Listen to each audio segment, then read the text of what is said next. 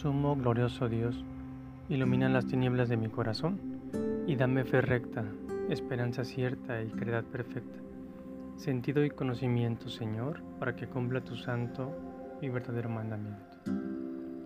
En estos días se nos ha invitado a considerar tres prioridades si queremos estar cerca de Jesús, la oración, el ayuno y la lectura de la palabra de Dios. Hoy nos centraremos en la primera de ellas, que es la oración que fue una de las características fuertes que tuvo Jesús en todo momento con su Padre. Papa Francisco nos dice que la oración es como el oxígeno de la vida. La oración es para traer sobre nosotros la presencia del Espíritu Santo que siempre nos guía hacia adelante. Recordemos que en la puerta tenemos al Maestro, esperando a que le abramos y que entre en nuestro corazón, pero también le agrada que le pidamos pero con humildad, que no tengamos miedo en acercarle nuestras necesidades inquietudes o planes porque a Él le gusta dar en abundancia, obviamente en su tiempo y a su manera.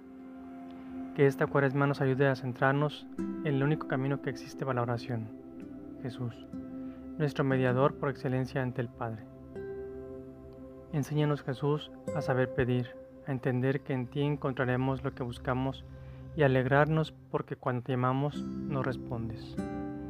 Amén.